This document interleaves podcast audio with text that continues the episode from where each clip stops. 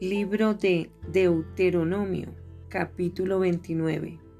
Pacto de Jehová con Israel en Moab. Estas son las palabras del pacto que Jehová mandó a Moisés que celebrase con los hijos de Israel en la tierra de Moab, además del pacto que concertó con ellos en Horeb. Moisés pues llamó a todo Israel y les dijo, vosotros habéis visto todo lo que Jehová ha hecho delante de vuestros ojos en la tierra de Egipto a Faraón y a todos sus siervos y a toda su tierra,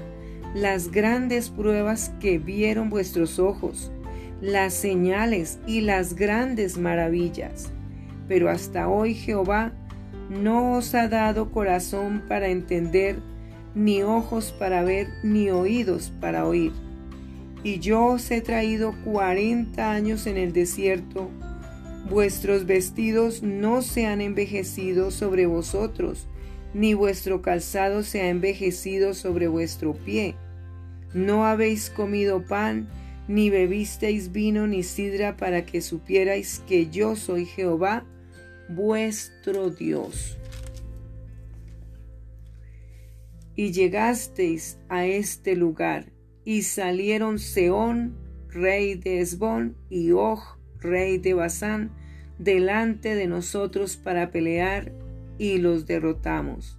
Y tomamos su tierra, y la dimos por heredad a Rubén y a Gad y a la media tribu de Manasés.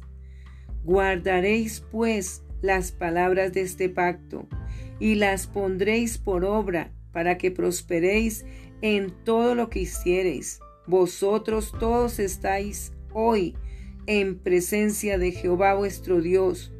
los cabezas de vuestras tribus, vuestros ancianos y vuestros oficiales, todos los varones de Israel, vuestros niños, vuestras mujeres y tus extranjeros que habitan en medio de tu campamento, desde el que corta tu leña hasta el que saca tu agua, para que entres en el pacto de Jehová tu Dios y en su juramento que Jehová tu Dios concierta hoy contigo,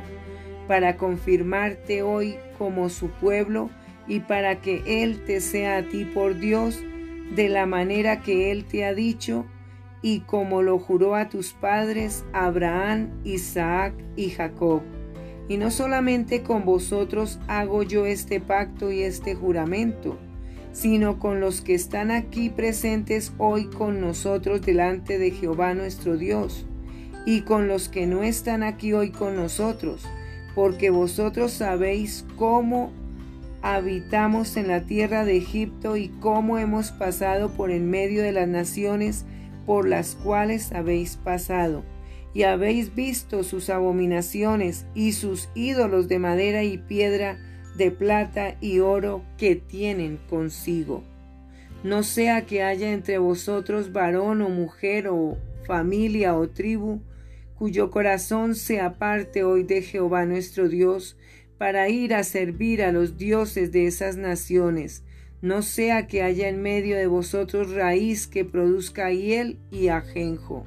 y suceda que al oír las palabras de esta maldición, él se bendiga en su corazón diciendo, Tendré paz aunque ande en la dureza de mi corazón, a fin de que con la embriaguez quite la sed.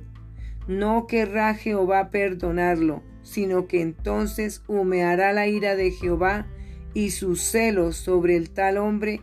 y se asentará sobre él toda maldición escrita en este libro, y Jehová borrará su nombre de debajo del cielo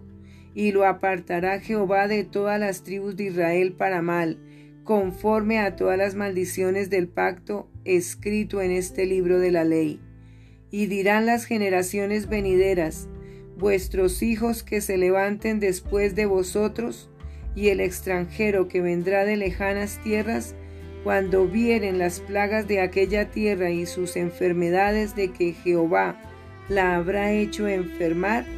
azufre y sal abrazada toda su tierra, no será sembrada ni producirá, ni crecerá en ella hierba alguna, como sucedió en la destrucción de Sodoma y de Gomorra, de Adma y de Seboín, las cuales Jehová destruyó en su furor y en su ira. Mas aún todas las naciones dirán, ¿por qué hizo esto Jehová a esta tierra? ¿Qué significa el ardor de esta gran ira? Y responderán, por cuanto dejaron el pacto de Jehová, el Dios de sus padres, que él concertó con ellos cuando los sacó de la tierra de Egipto, y fueron y sirvieron a dioses ajenos y se inclinaron a ellos, dioses que no conocían y que ninguna cosa les habían dado.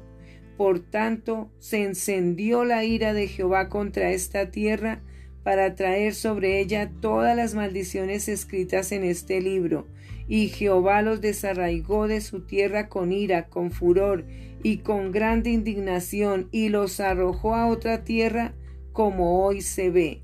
Las cosas secretas pertenecen a Jehová nuestro Dios, mas las reveladas son para nosotros y para nuestros hijos para siempre, para que cumplamos todas las palabras de esta ley.